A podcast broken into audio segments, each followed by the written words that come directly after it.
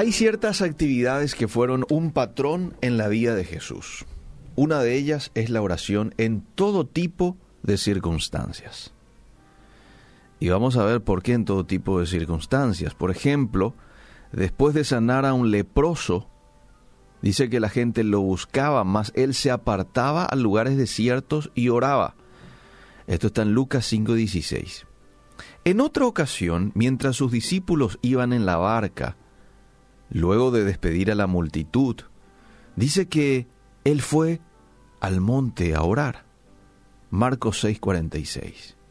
Asimismo, en la última cena, oró al Padre delante de sus discípulos, Juan 17, 1 al 26, y en los minutos antes de su arresto, antes de ir a la cruz, en medio de su angustia, también oró en Getsemaní.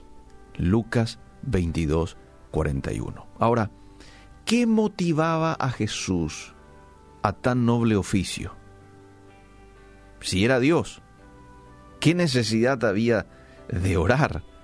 ¿Qué razones tenía Jesús para la práctica de la oración?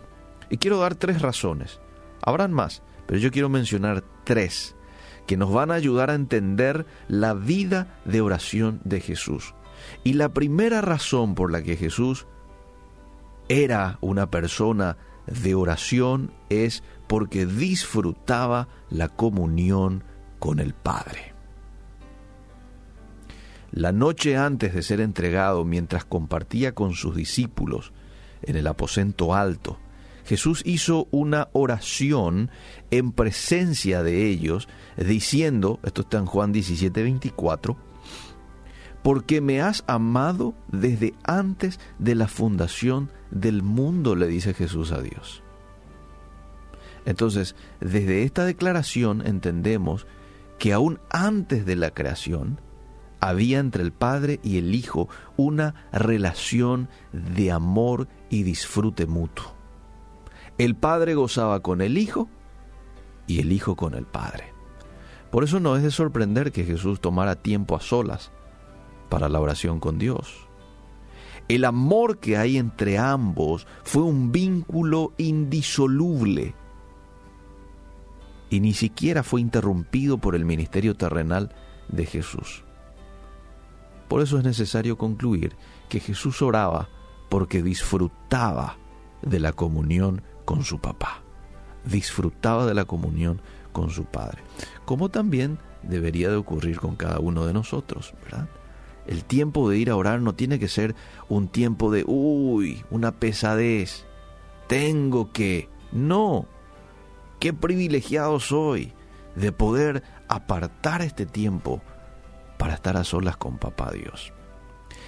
La segunda razón por la que Jesús oraba es porque en su humanidad dependía del Padre. La Biblia también nos muestra que Jesús tuvo experiencias que pertenecen a la esfera de la humanidad. Por ejemplo, el apóstol Juan, en su primera epístola, se encarga de enfatizar que Jesús no solo vino como Dios, sino que también ha venido en carne. Primera de Juan 4.2. Y en virtud de su humanidad, participó de las aflicciones, miserias, necesidades del ser humano. Por eso era absolutamente dependiente Jesús del Padre. Su sostenimiento, su provisión, su protección venía de Dios. Y Dios era el único que lo podía entender en su angustia y socorrerlo en su necesidad. El único era su Padre. Sus discípulos no lo entendían a cabalidad. La multitud mucho menos. El único que podía entender todo era su papá. Por eso él vivía una vida de dependencia de su papá. Su oración era una evidencia que dependía de la ayuda divina.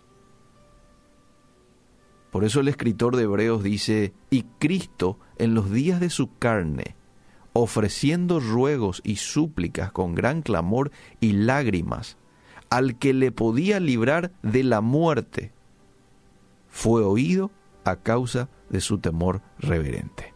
Hebreos 5.7. Entonces, a partir de aquí, concluimos que Jesús también oraba porque como hombre dependía del Padre.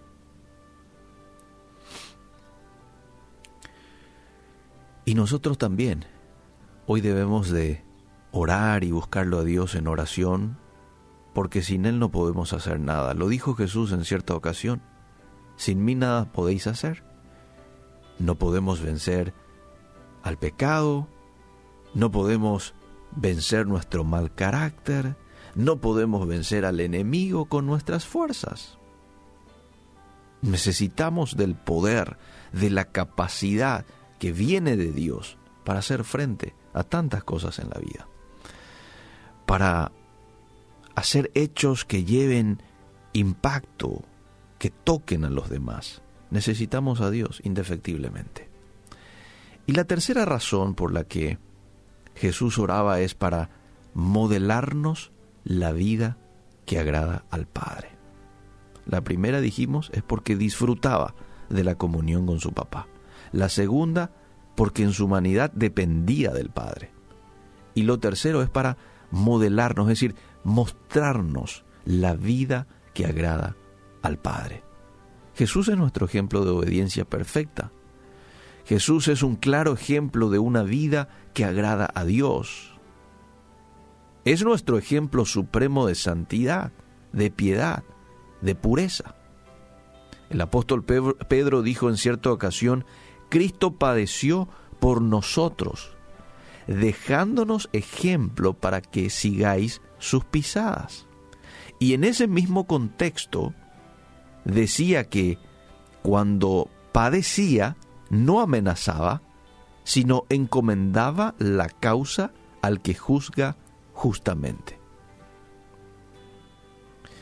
Lo que el apóstol destacaba era que la actitud que Jesús tenía de encomendarse a Dios es una virtud a imitar hoy por nosotros, en especial cuando sufrimos.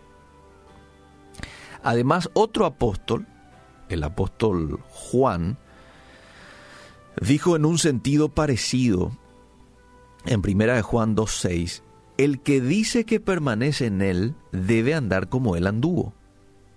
Esto quiere decir que la vida de Jesús, incluyendo la vida de oración, es el ejemplo de una vida que agrada al Padre. Él es nuestro modelo y nosotros lo deberíamos de imitar. Jesús no se limitó a ordenarnos a orar, sino que también Él mismo fue un ejemplo de oración. Es impresionante todo lo que Jesús nos manda a hacer. Es algo que Él ya lo hizo. Nos mandó a orar, nos mandó a depender de Dios, nos mandó a no preocuparnos, sino presentarle todo en oración. Bueno, todo eso que Él decía lo acompañaba con sus acciones. Interesante.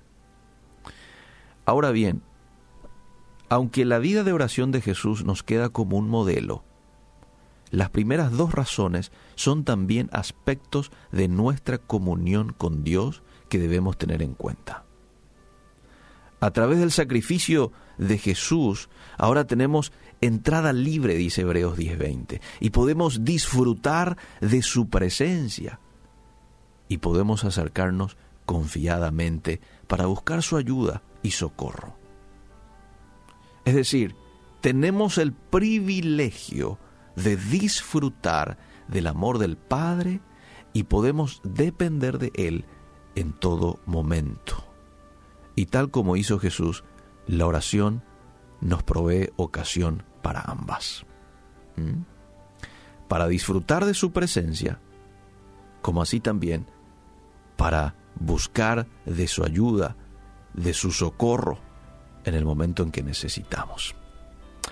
Gracias Dios te damos en esta mañana por tu palabra que a través de los evangelios nos muestra cuál ha sido tu característica y una de ellas tu vida de dependencia continua de Dios el Padre. Hoy queremos vivir de la misma manera porque si somos hijos tuyos y nos hacemos llamar cristianos, entonces tenemos que seguirte a ti. Ayúdanos a ser hombres y mujeres de oración, de dependencia de ti, en el nombre de Jesús.